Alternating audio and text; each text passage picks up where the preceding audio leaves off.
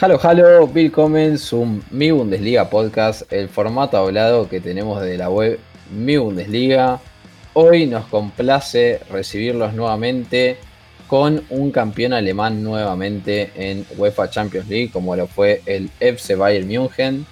Pero antes de discutir sobre eso, presento primero a mi queridísimo Camilo Arboleda, arroba dercamilo en Twitter.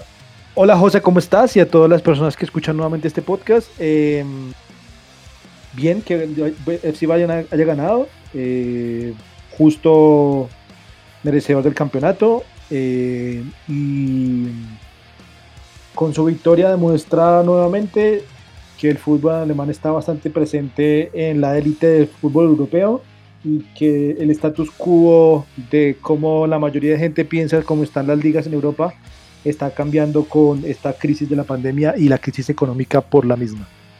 Y hoy nos vamos a dar un pequeño lujo que tenemos desde el cuerpo de redacción de, Mi Bundesliga. Nuestro colaborador hoy será Andrés Villarruel, entrenador con licencia de la UEFA en Alemania. ¿Cómo va Andrés?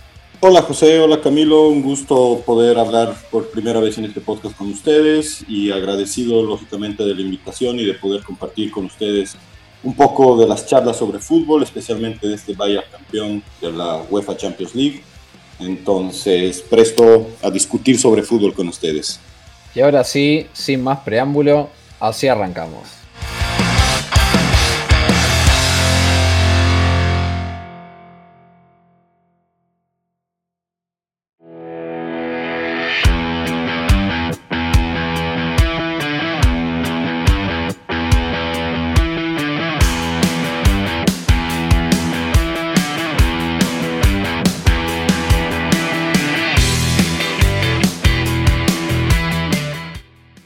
Compañeros, tuvimos un partido que quizás eh, no dijo mucho en el resultado, puesto que un 1 a 0 a simple vista no es un gran atractivo, pero me parece que en líneas generales sí tuvimos muchas emociones. Eh, por, el, por el lado del PSG tuvimos varias ocasiones desperdiciadas, por el lado del Bayern ya lo vamos a aprovechar con Andrés, pero primero le quiero preguntar a Camilo.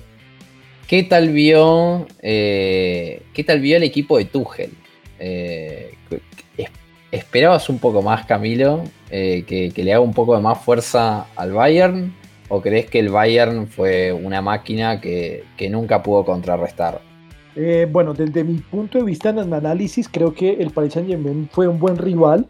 Eh, obviamente es que la, demanda de presión o de exigencia que tiene jugadores como Neymar Jr. o Mbappé era muy grande y la gente que los visualiza a ellos como la generación que reemplazará el, el dúo Messi Cristiano Ronaldo pues quedó un poco decepcionada pero a mí me parece que el PSG hizo muy buen, un muy buen partido pues porque eh, creería que todos los rivales que tuvo el FC Bayern, tanto en Bundesliga, Copa Alemana o en Liga de Campeones, fue el que mayor peligro le causó. Tanto que el Bayern Múnich no fue el equipo tan brillante que ni que vimos con el Lyon ni que vimos con, con el Barcelona. El planteamiento del Bayern fue un poco mucho más, más conservador, vimos más deficiencias en la zona defensiva, tanto que hasta uno de esos malos movimientos sacó a Boateng lesionado pero es que el, el Paris Saint Germain y especialmente Mbappé, se, eh, y Neymar se dieron, se enfrentaron contra Manuel Neuer que tuvo un partido excepcional, un partido de 10 puntos, entonces creo que mm, el, el, el Paris Saint Germain tuvo, tuvo las ocasiones, no las aprovechó, faltó mejorar en la, en la, en la definición pero no fue un partido bajo del Paris Saint Germain, fue un partido bastante entretenido. En comparación con finales la Liga de Campeones fue mucho más entretenida y divertida que la del año pasado entre Liverpool y Tottenham. Em, y creería que, que, obviamente pues Tuchel al tener esa, esa, esa demanda o esa presión de tener tantas figuras y consagrar un, un proyecto con una liga de campeones, pues eh, quizás su, pues, su puesto será un poco cuestionado, pero pues hizo, hizo, hizo bien. Eh, desde aquí en los lados sudamericanos se cuestiona mucho un poco que por qué sacó a Di María, que por qué no metió a Icardi, pero creo que es un debate más propio para, para hacer un análisis de, de, todo, de todo el partido como tal, pero en verdad creo que fue un Bayern efectivo, conservador y que se supo adaptar a la situación de la final. Sí, totalmente. Eh, coincido al 100% con, con, Camilo, me parece que, que, Flick advirtió justamente esto e incluso sufrió un poco al inicio, eh, porque bueno, la espalda de Kimmich, eh, teniendo a Mbappé por ese lado, eh, se les complicó un poco el plan inicial, pero apareció Neuer, creo que Hansi Flick en ese sentido movió las piezas, las piezas adecuadas y pudo corregir un poco. Pero no quiero ser, no me quiero pasar de, atrevido, podríamos decir, porque acá tranquilamente eh, Andrés me va a saber decir eh, mucho más de lo que, de lo que yo sé. Eh, querido Andrés, te pregunto, ¿qué, ¿qué, has visto quizás de esta final, de algún aspecto táctico, algún movimiento que digas, bueno, esto sí es propiamente de fútbol europeo, esto sí es una final de Champions. Eh, ¿Y cuál crees que fue el movimiento, por así decirlo, o eh, la inteligencia que tuvo Hansi Flick para llevarse el título? Bueno, eh, para empezar, dos entrenadores alemanes en la final. Eso implica bastante movimiento táctico, bastante ajedrez dentro del fútbol. Entonces, mm, por lo que yo he podido ver, por lo menos el entrenador del PSG ha marcado una clara, clara, tendencia en el primer tiempo de buscar que el Bayern Munich salga por el lado de Davis, el más joven del equipo ¿no? y el más inexperto.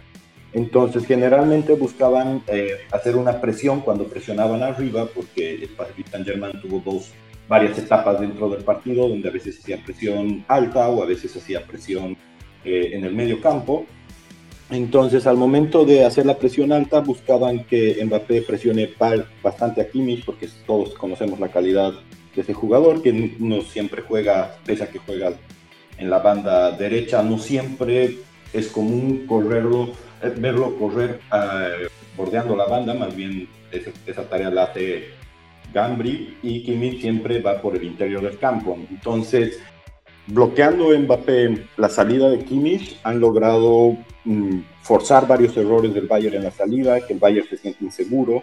Por eso hemos visto tantas ocasiones también en el primer tiempo de Paris Saint-Germain y para mí me parece que ha sido una final, el primer tiempo realmente digna de ver, el segundo tiempo ha sido, como todas las finales creo yo también, un poco más de estudio, más calma, porque un gol se veía que podía definir tranquilamente la final y lo hemos visto. No, no parecía un partido para llevar muchos goles, pese a que en la previa se especulaba con esos esos, esos ataques tan, tan fuertes que tienen estos dos equipos, ¿no? Y por último, para cerrar el tema de, de, de Tuchel, creo que su error más grande fue que en el segundo tiempo volcó los papeles y los cambió a Di María y a Mbappé de banda y justamente por ahí es donde se crea el, corredor para el primer gol, que abrió la Champions League con un, paso, un pase diagonal entre líneas de Thiago, de Alcántara. Y ahí se forma el 2-1 que generan Kimmich y Gionabri contra Kerr.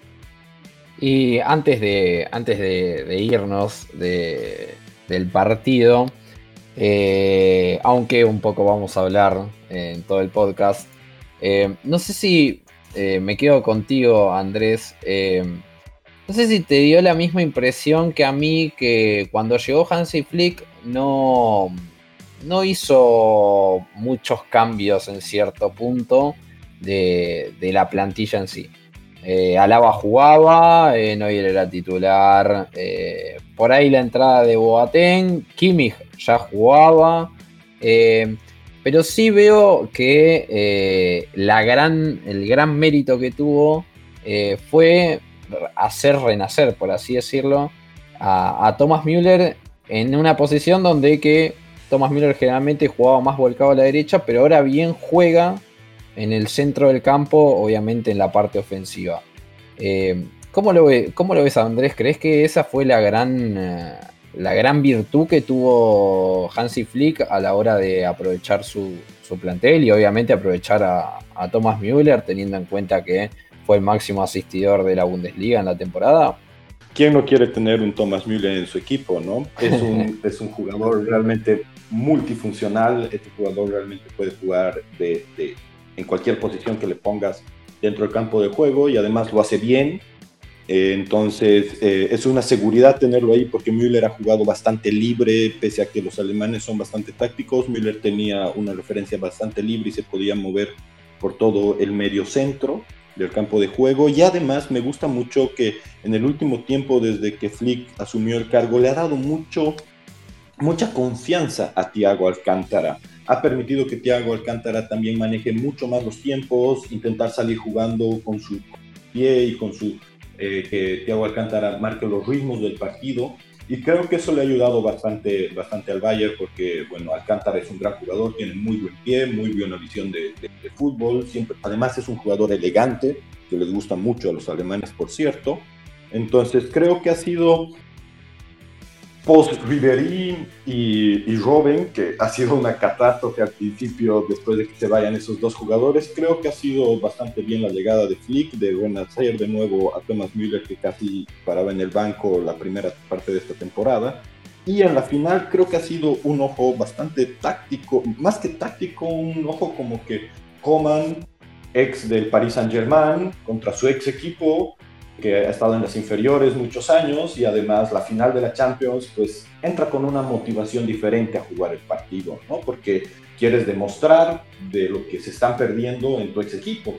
Entonces creo, ha sido, creo que ha sido por una buena decisión haberlo puesto. Y ahora sí, eh, me voy con Camilo, em, que voy a, voy a ser siempre, eh, soy un poco más incisivo contigo. Em, ¿Crees que, o sea, teniendo en cuenta obviamente que, Bayern eh, ha justamente logrado una Champions League récord porque ha ganado todos sus partidos, eh,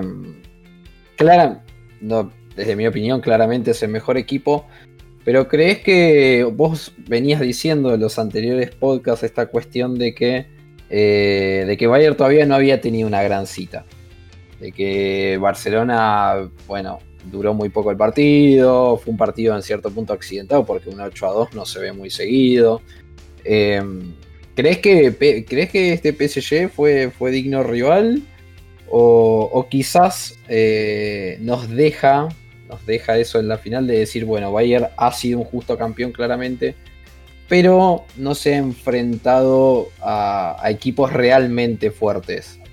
No, no, yo creo que PSG fue un muy buen rival. Eh, tanto que pues, es, el, es, el, partido que más, que menos cómodo ha estado el Bayern Múnich, ¿no? Por los diferentes argumentos que nos explicó nuestro compañero Andrés, como también, por ejemplo, en cuestiones pequeñas como fue el, partido menos brillante de del canadiense Alfonso Davis, fue el partido donde quizá menos vimos la incidencia en el, en el manejo como ese rol de pivote de, Lewandowski, a pesar de ese palo en el primer tiempo. Fue donde quizá vemos la versión menos eh, sólida de Alaba. Pero sí fue, la, fue el partido donde más tuvimos, más, más vimos el talento de Neuer en el, en el aspecto de que con el planteamiento del Bayern el mismo Bayern Múnich no le dio esa posibilidad al Paris Saint Germain de generar el contragolpe, que era quizá una de las armas que tenía Tuchel previo al partido, ¿no? Entonces, eh,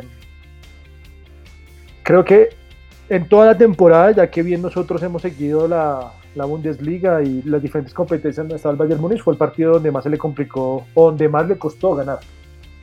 Aunque obviamente seguimos sin ver al Bayern Múnich comenzar un, partido de campeonato, un partido donde se, se defina algo, comenzando con la en desventaja.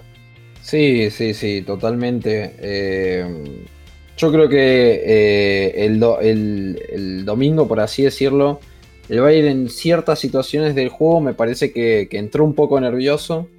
Eh, la posición de Goretzka, Thiago brilló, pero la posición de Goretzka quizás no fue de, lo mejor, por así decirlo, sobre todo en esta cuestión que remarcaba antes de, cubrir, hacer los relevos eh, junto a Kimmich, sabiendo que Mbappé iba a atacar por ahí. Em, tampoco vi un gran partido de, Robert Lewandowski, quizás eh, un poco más sacrificado por el esquema del juego y tratar de darle un poco más de juego a justamente a los, a los externos, tanto a, Ñabri como a, Coman. Eh, pero me parece que sí tuvimos grandes actuaciones. Bueno, de Neuer poco, poco que hablar. Eh, me parece que, desde mi punto de vista, ahora ya se los voy a preguntar a ustedes, em, me parece que fue la gran figura del partido. Eh, ahora ya les voy a preguntar cuál es tu, figura, eh, sus figuras. Pero también buenas actuaciones de, Tiago, como ahí remarcaba bien Andrés, eh, que para mí fue el gran eje del juego de, Bayern. el español realmente le, exigían que no, que no estaba a la altura de estas citas y, tanto en semifinales como en la final demostró un nivel extraordinario. Eh, y también me parece que un gran partido también de mucho sacrificio de Thomas Müller, que, estuvo en todos lados, que, le, hacía constantes relevos también tanto a Thiago como a Goretzka cuando se adelantaban más eh, hacia el ataque. Eh, me parecieron que, nada, que entre esos tres y junto a Coman claramente que es el goleador del partido, me parecieron los mejores, los mejores jugadores.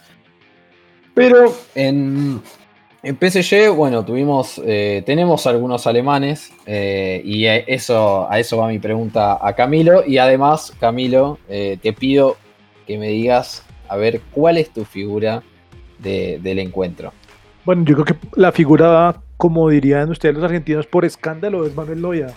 yo creo que, que, el partido ha terminado uno a favor del Bayern Múnich y cero, con cero anotaciones a favor de los franceses, es por él un comentario de nuestro compañero Tomás Ince era muy claro en internet. Tapó hasta las que no valían. Ese famoso fue a lugar ahí con, creo que fue con Mbappé, también la tapó. Entonces, la actuación de Manuel Neuer fue extraordinaria. En cuanto a los alemanes del PSG, me gustaría como hablar un poquito de ellos, como para resumir un poco su actuación. Eh, número uno, Tilo Kerer. Eh,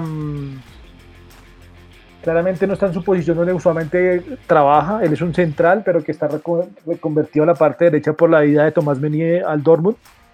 Em, seguramente Tuchel apuesta mucho con él por esa polivalencia que tiene como jugador, pero pues no tiene otras variantes en esta, en esta posición. La otra era Kusawa, pero pues seguramente verá que no está en la mejor forma posible. Eh, creo que más no lo hizo, pero pues sí tuvo algunos problemas. Eh, creo que en el, en el asunto de la experiencia se le veía como un poco asustado con el escenario de la final y eso que, que estaba sin público.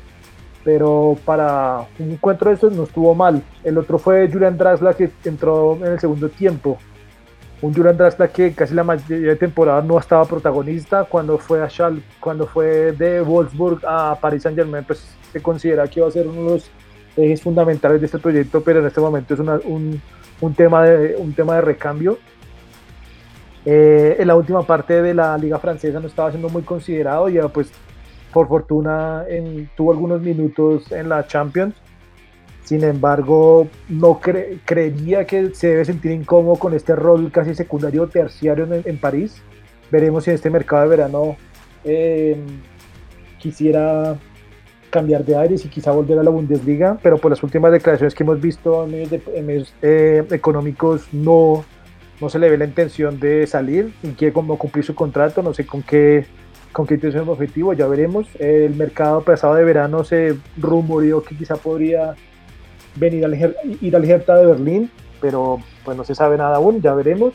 Y por último sería con Chupomoting, un jugador que encontró su espacio en esta Liga de Campeones gracias a la partida de Edison Cavani. Eh, al comienzo de la temporada el delantero 1 era Cavani, el 2 era Icardi y el tercero Chupomotín, pero ante la vida del uruguayo pues eh, Chupomotín consiguió esta, este espacio tuvo mm, la oportunidad de anotar el, segundo, el, ese famoso gol contra el Atalanta en cuartos de final. Eh, en este partido tuvo una opción muy clara para empatarlo eh, ya sobre el final, pero pues se le vio que eh, no, la, no la acertó o de pronto le faltó un poco más de em, firmeza en su, en su pie para, para conseguir ese empate y que entran en, entran en el mercado de, de, este, de, este, verano tan, tan diferente como una opción para cualquier equipo de la Bundesliga, pues porque es un jugador nacional Alemania em, que representa la selección de Camerún y que no tiene contrato con el PSG porque ya terminó. Al igual que Cavani y que Thiago Silva ya tienen, ya tienen definido su futuro, entonces veremos cuál será la opción de, cuál será el futuro de este futbolista eh, alemán y alemán y camerunés.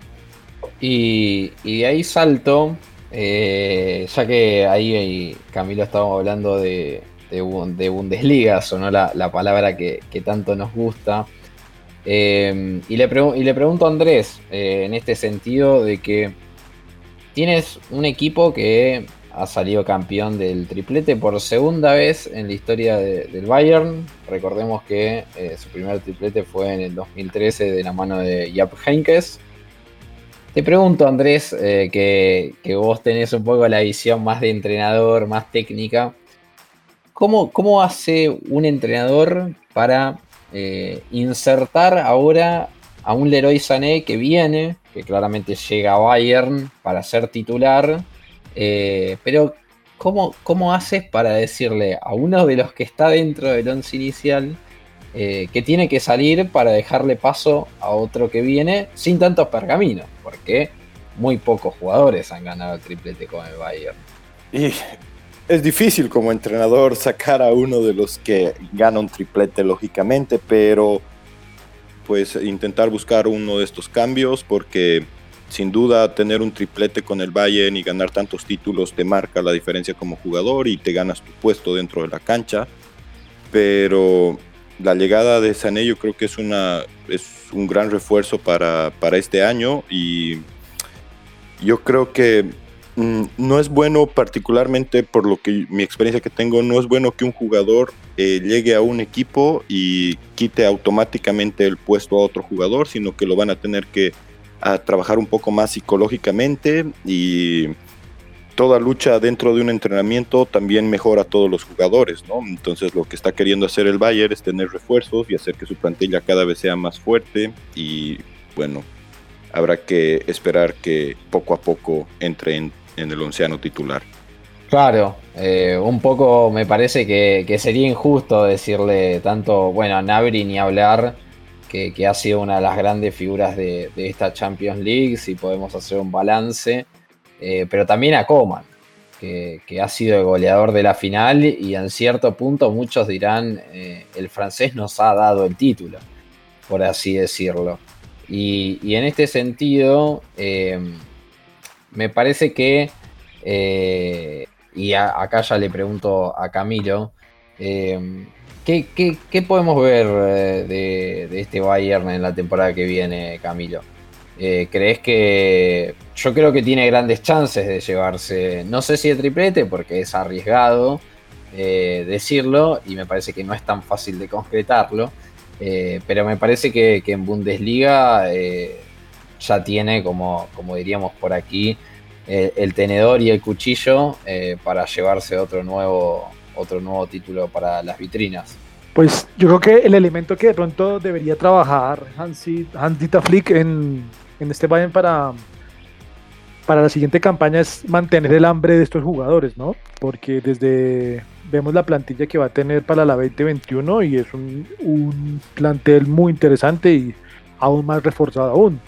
No solamente es la, la entrada del Leroy Sanesio, también viene Coasí del Paris Saint Germain, tratando de darle mucha más velocidad a ese ataque y teniendo un central con mucha proyección francés y que se adapta bastante bien al juego que hoy predomina en el, en el Bayern Múnich.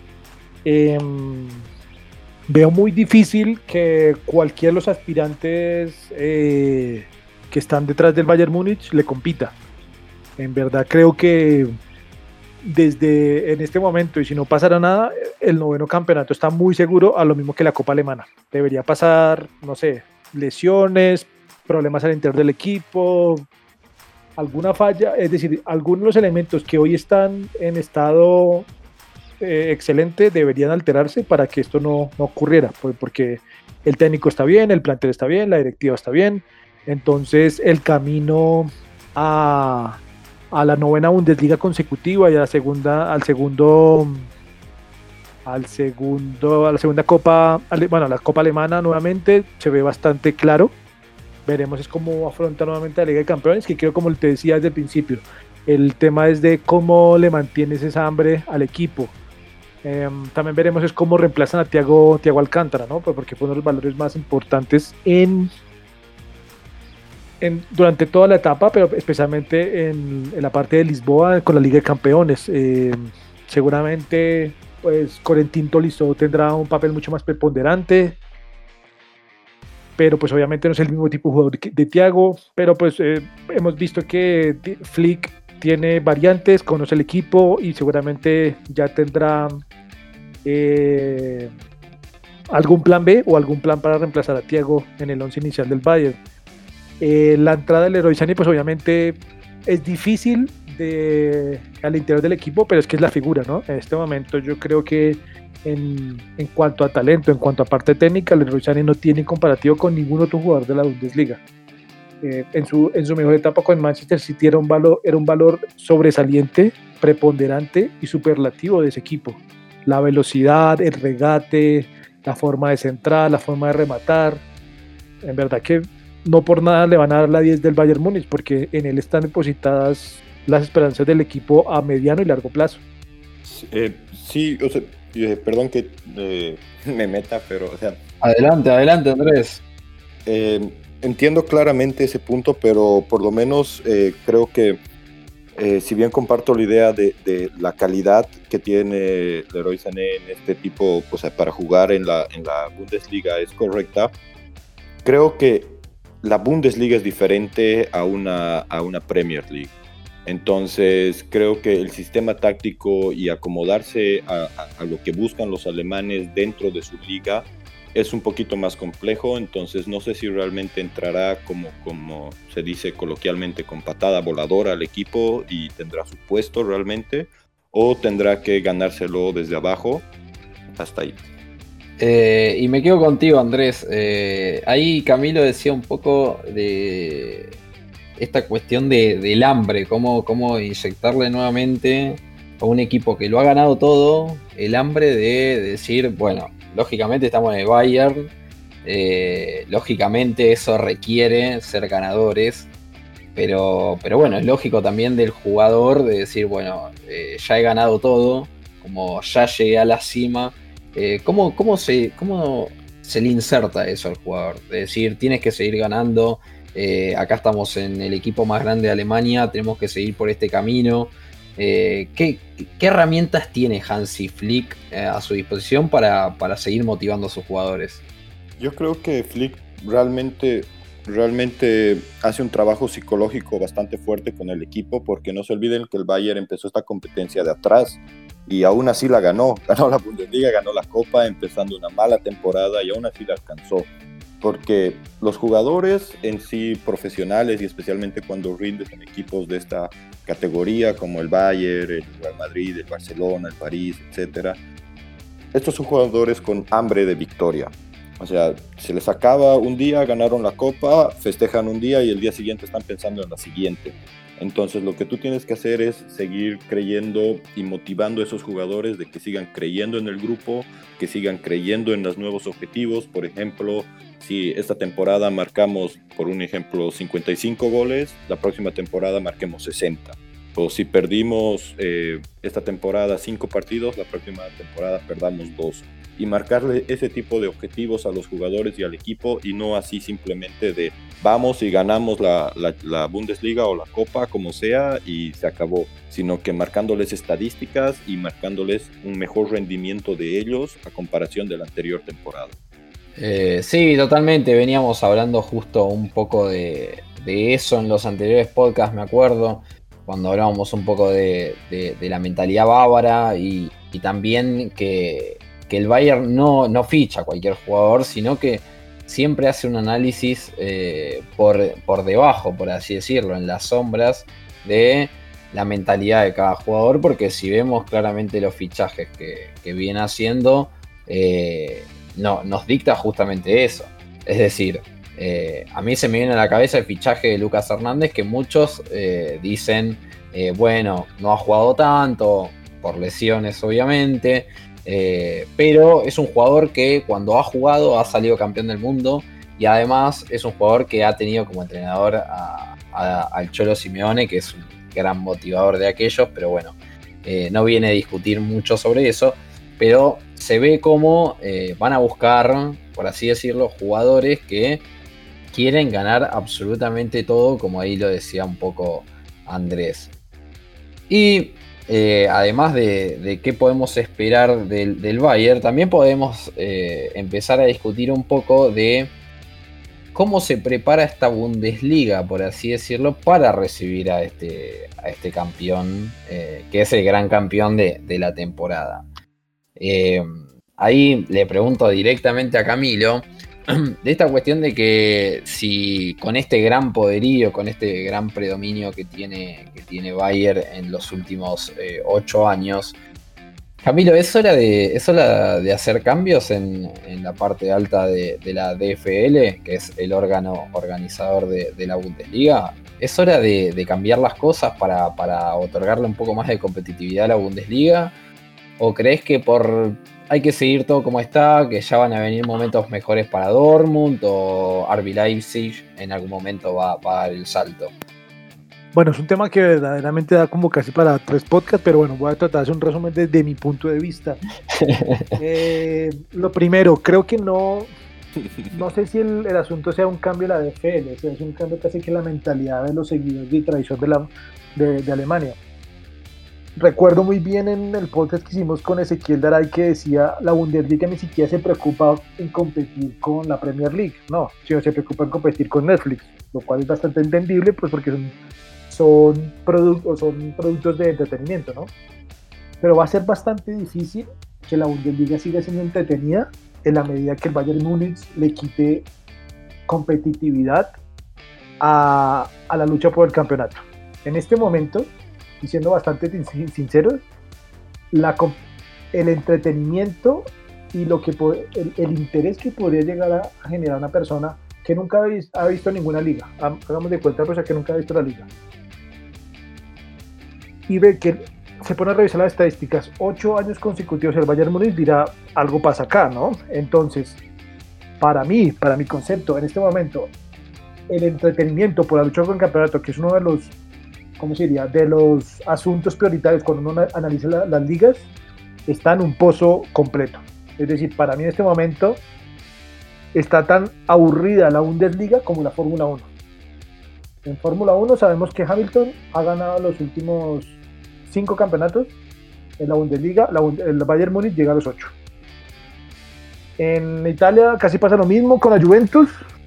El Inter de a poco vamos que se está acercando. Ya este, ya este campeonato quedó a uno. Listo. En Bundesliga no ha pasado ni siquiera eso. En Francia pues pasa algo similar entre el Paris Saint Germain y el resto, pero entonces pues no se, no se pueden poner a compararse sino ver su propio caso. Desde mi perspectiva, dos soluciones. Número uno, se puede cambiar el formato del campeonato, ¿no? Digamos, no hacer un campeonato largo, sino buscar de pronto un campeonato con eliminatorias directas, donde de pronto le un, un asunto muy parecido a lo que tuvimos con Liga de Campeones, que puede ser. Lo que digo, yo veo eh, desde la, desde la ideología del alemán que es bastante difícil cambiar ese tipo de cosas, pero si, si verdaderamente los 36 clubes de la Bundesliga ven el problema como tal, pues porque en la segunda Bundesliga tenemos pelea siempre, en la, en la tercera liga ni, ni, se diga, pero en la primera liga de fútbol alemán, que es la que representa el fútbol al exterior, está sumida en el pozo del aburrimiento. Eh, si no es ese tipo como de modificaciones o poner un poco de creatividad al campeonato, va a seguir exactamente igual. O lo otro, el camino que sería es sentarse los 36 clubes de la Bundesliga y reformular el famoso 50 más 1, que es la el, ese acuerdo al que han llegado donde los socios tienen la mayoría de las acciones y donde es bastante difícil la inversión extranjera.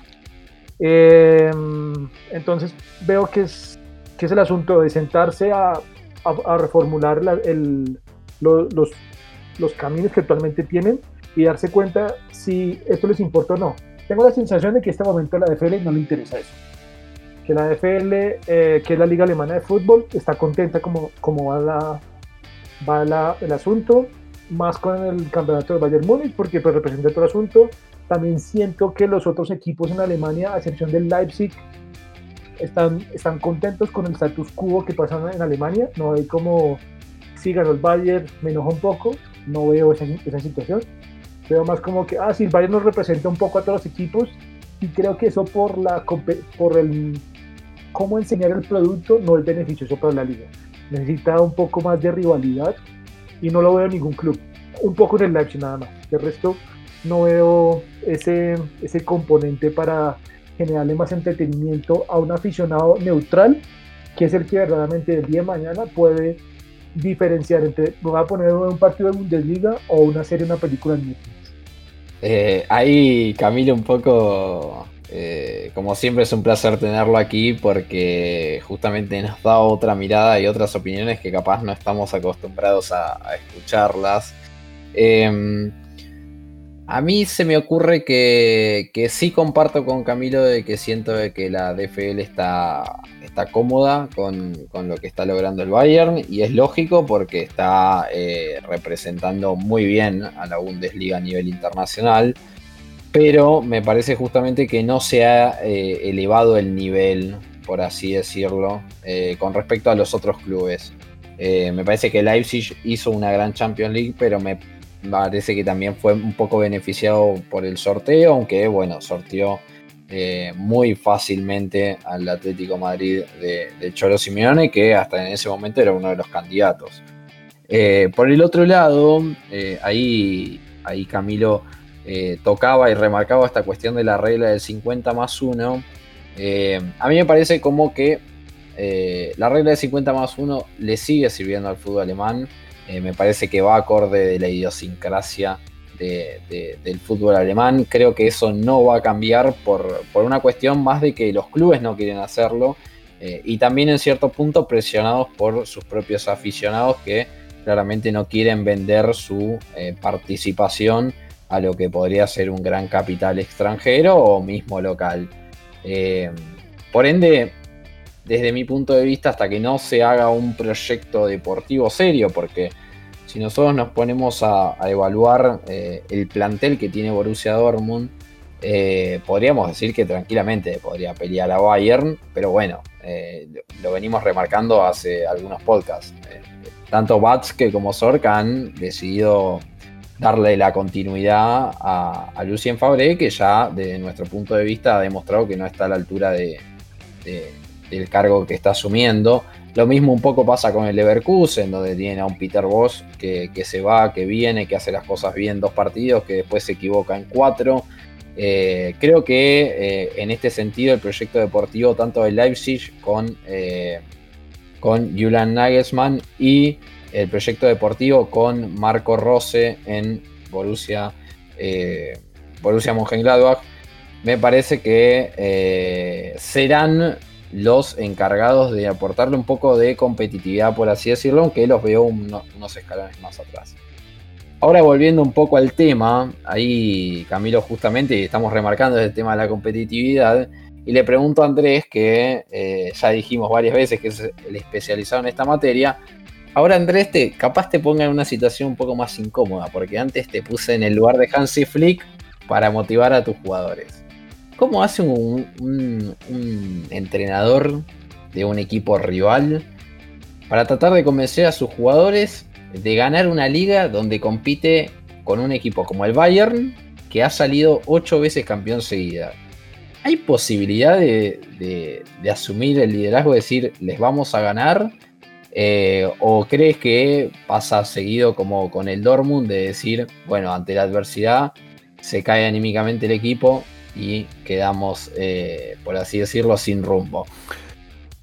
Particularmente creo que el jugador le gusta jugar los partidos difíciles y cuando le toca partidos contra el Bayern o contra eh, equipos grandes, la semana la vives diferente. La semana eh, tienes otro nerviosismo, tienes tu corazón late diferente.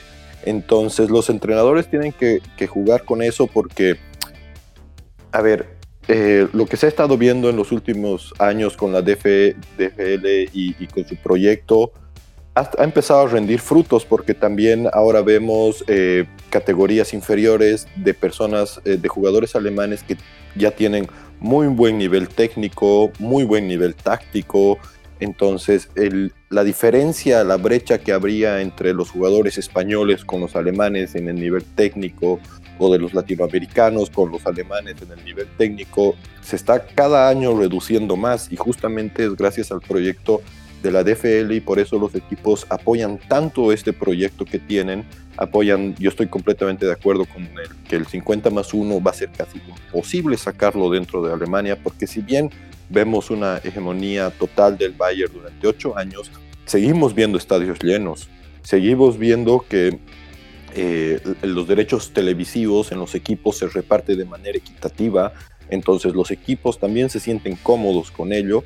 Si bien ven que no pueden alcanzar un Bayern y que el Bayern es como el equipo eh, indomable, porque cuando juegas la Bundesliga, así el Bayern, tú le ganes una vez al Bayern, tienes muy pocas posibilidades de que el Bayern pierda demasiados partidos para no salir campeón.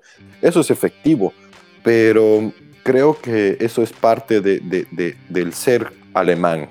¿no? Los alemanes les gusta ese fútbol, les gusta esa forma de ver, están acostumbrados a ver ese tipo de cosas y cuando aparece un RB Leipzig como el que ha aparecido, los mismos clubes rechazan a ese club, los mismos hinchas rechazan ese club. Aquí en Alemania, em, en muchos sentidos, no es muy bien visto el RB Leipzig cuando hablas con un hincha alemán. Realmente no les, no les gusta el tema de que haya un Red Bull detrás de ese equipo y que esté fomentando con tanto dinero porque los alemanes se basan mucho en la historia del club, ¿no? No en el hecho del dinero, sino en la historia de que de tu historia y tu orgullo del club, hace cuántos años estamos, hemos sido creados, ¿no? Yo que además de, de, ser entrenador, he participado también como jugador amateur, semiprofesional en este país, me he dado cuenta que cuando hables de clubes muy nuevos es como que te dicen, ah, pero ese club está creado hace 10 años, digamos, ¿no? Y este otro club que juega en categorías mucho más bajas está creado hace 50 años, entonces ese es el equipo y cuando juegas contra alguno de ellos es tu famoso derby. Entonces creo que es muy difícil cambiar eh, la filosofía que está teniendo la, la, la, DFB y la, eh, la Federación Alemana también porque ha llevado a mundiales, por eso eh, la selección alemana es lo que es a nivel internacional también, es justamente gracias a esta mentalidad y metodología que están llevando a cabo durante hace 20 años. Ahí un poco, nada, le, le agradecemos nuevamente eh, a Andrés por, por, la vasta experiencia eh, y el conocimiento técnico que nos está aportando, que, realmente es muy, muy nutritivo para nosotros eh, como ya lo han visto en el podcast pasado, que también invitamos aficionados, eh, no dejamos nunca nuestra parte de análisis y nuestra parte técnica. Eh, y nada, es un placer justamente contar con Andrés tanto en el podcast como en, como en nuestra reacción. Antes de, ir cerrando, en cierto punto, este podcast especial del Bayern campeón de UEFA Champions League y, y tanto de la, bueno, de la Poca ya lo analizamos y de la Bundesliga ya lo hemos analizado eh, con Ezequiel Daray. Si quieren ir a escuchar nuevamente eh, ese podcast, se lo recomendamos. Hay una pequeña bomba, por así decirlo, que, hoy hizo explotar Karl-Heinz Rummenigge, director general del FC Bayern München, en donde dijo que eh, a Thiago él ya lo vio como que ha hecho su despedida. Es decir, lo vio caminar en el campo de juego cuando ya había finalizado el, partido, feliz, contento, pero vio a toda su familia y a él mismo con un hálito de nostalgia. Eh, parece que está muy muy cerca de arribar a Liverpool. Había una diferencia entre 5 o 10 millones de euros en la negociación. Recordemos que, el jugador hispano-brasileño eh, finaliza el contrato en la, en la temporada que viene, es decir, en el mercado veraniego de la finalizada la temporada que viene. Y Bayern acá sí queda con un, con un puesto, por así decirlo, vacante eh, y antes de irnos, le quiero preguntar claramente a Camilo y Andrés, en primer lugar a nuestro querido Camilo, ¿qué piensa si es que Kimmich en definitiva va a jugar en el medio campo eh, y su compañero va a ser Koreska o Bayer va a optar por, traer a otro jugador? ¿Qué me dices, Camilo? No, yo creo que el, cambio que tú planteas va a ser, eh, Kimmich va al centro del campo y para darle espacio a Pavar también toca pensar como tú dijiste en minutos anteriores, Lucas Hernández pues es la contratación más, más costosa de la historia del Bayern Múnich, entonces toca hacer el espacio en el equipo. Eh, en ese, en ese, en ese, en esa parte del, del once inicial, pues también hay como yo te decía, está Corentin Tolisso, también está el francés Cuisance, y yo creo que tiene variantes. No me extrañaría que trajeran, como siempre trae el Bayern Múnich, un último refuerzo de, de de qué al, cierre del mercado, pero creería que en este momento no lo necesitan. Creería que de pronto si necesitan es un alguien que alterne la posición con Serge Gnabry, porque usualmente cuando yo he visto a Leroy Sané o está en la mitad del campo o está en el, en el costado izquierdo. Sabemos que Iván Perisic regresa al Inter, entonces ese espacio queda, queda cubierto. Si hay algún problema en, desde la salud para, para Serge Gnabry, eh, no, no habría variante quizá mover a, a Thomas Müller a su antigua posición, pero creería que pues ya Thomas Müller no está como muy, no estaría muy cómodo al, al, estar en la banda. Creo que si, si viéramos como algún espacio o como alguna grieta en, en la plantilla del Bayern Múnich estaría más por ahí. Y ahí me voy, me voy Andrés, eh, con una pregunta como más eh, también técnica por así decirlo. ¿Qué, ves, Andrés, que, pueda perder el Bayern con, la ida de Thiago? Eh, y también si crees que, Bayern se necesita reforzar en esa, en esa zona o crees que con Kimmich corriéndose al centro del campo y dándole paso a Pavar en el lateral derecho bastará. Eh, particularmente creo que el Bayern no se va a reforzar con un jugador estrella en esta temporada porque además ganó el triplete y tiene un poco de respiro de hacer esta limpieza también del equipo. No se olviden que hay muchos jugadores que ya también eh, son mayorcitos, por así decirlo, o por otros que se han ido como, como Rubén. Entonces ha habido como que renovar todo el equipo y y este triplete les cae bien para darle un poco de aire al Bayern. Entonces yo creo que máximo tendrán un, un refuerzo, además del que, ya, del que ya llega, tendrán un refuerzo de segunda categoría, tal vez algún alguien no tan, tan viejo, me, me imagino 21 años, 22 años como tope de edad para ese nuevo refuerzo. Y luego se acomodarán con los jugadores que ya tienen. Y eso es lo que yo espero del Bayern y lo que veo y por lo que lo conozco, creo que esos serán los pasos que, seguirán. Porque no se olviden que generalmente cuando el Bayern ve en la Bundesliga que otro equipo puede tener alguna chance de competirle, le compra a los jugadores. Le ha pasado al Borussia Dortmund y después de uno o dos años vuelven a sus equipos cuando ya cuando ya el equipo está mejor armado, o en el caso del Borussia Dortmund ya no es un equipo tan fuerte, le pasó con Götze, le pasó con Hummels y así sucesivamente el Bayern va, explota jugadores y luego los devuelve a sus equipos. Sí, totalmente. Eh, le ha pasado a Dortmund, le ha pasado a, ese Hoffenheim, me acuerdo con Sandro Wagner, Sebastián Rudi, eh, eh, le ha pasado a Schalke con Leon Goretzka. Eh, ya como, como, lo hemos eh, comentado en algunos artículos que también les recomiendo eh, ir a buscar y visitar nuestro sitio web mibundesliga.com, esta táctica que tiene la directiva del Bayern de no solamente reforzarse con lo mejor, sino también de debilitar al resto de sus competidores. Pero según Rummenigge eso es mentira. Según Rummenigge eso son patrañas de la prensa que tienen mucha imaginación y objetividad, pero nunca eso ha sido una política del Bayern. Eso es mentira. Por favor, no digas mentira con Rummenigge. Que...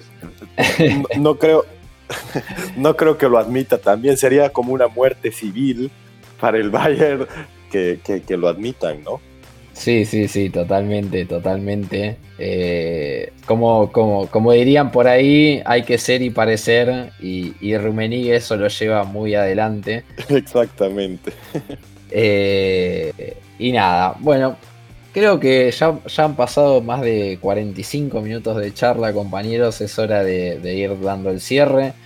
En primer lugar, eh, le quiero dar las gracias a, Camilo. Eh, si lo quieren buscar en Twitter, arroba dercamilo. Eh, muchísimas gracias, Camilo, otra vez de tenerte acá como, como casi siempre.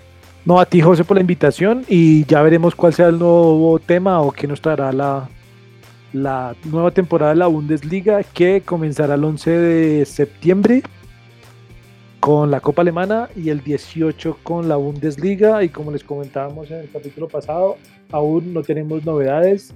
Sí, se podrá transmitir eh, vía televisión o streaming para Latinoamérica. Ahí, como lo comentaba Camilo, fue la gran, gran bomba que, ha tirado el, el podcast pasado. Eh, así que a tener en cuenta. También eh, le agradezco nuevamente a Andrés que, nos acompaña ya, son casi eh, un poco pasadas las 2, las 3 de la mañana, de, si, mal no me, si mal no me equivoco, de, en Berlín. Muchísimas gracias Andrés, nuevamente. Aquí la puerta está abierta para cuando quieras volver. La verdad que estuvo muy bueno. Si lo quieren buscar Andrés en Twitter es arroba Andrés M, corta, U, e, U9. Así que gracias Andrés nuevamente. Hey José, no hay nada que agradecer, más bien gracias a vos y a Camilo por, por dejarme entrar en su hogar y en su estudio. Y bueno, cuando la charla es tan amena, las horas se pasan volando, así que yo ya ni sueño tengo, estoy más despierto, así que nos pondremos a ver un poco de fútbol antes de entrar a la cama. Y con mucho gusto estoy dispuesto a todos los podcasts que sean necesarios para venir, charlar, aprender yo también y intentar exteriorizar un poco mis pensamientos y lo que yo vengo aprendiendo aquí en Alemania para que todo el público hispanohablante o hispanoparlante pueda un poco también disfrutar de esta Bundesliga que si bien se ve aburrida desde Latinoamérica, por este viejo continente tiene sus pequeños trucos y tiene su, tiene su gracia.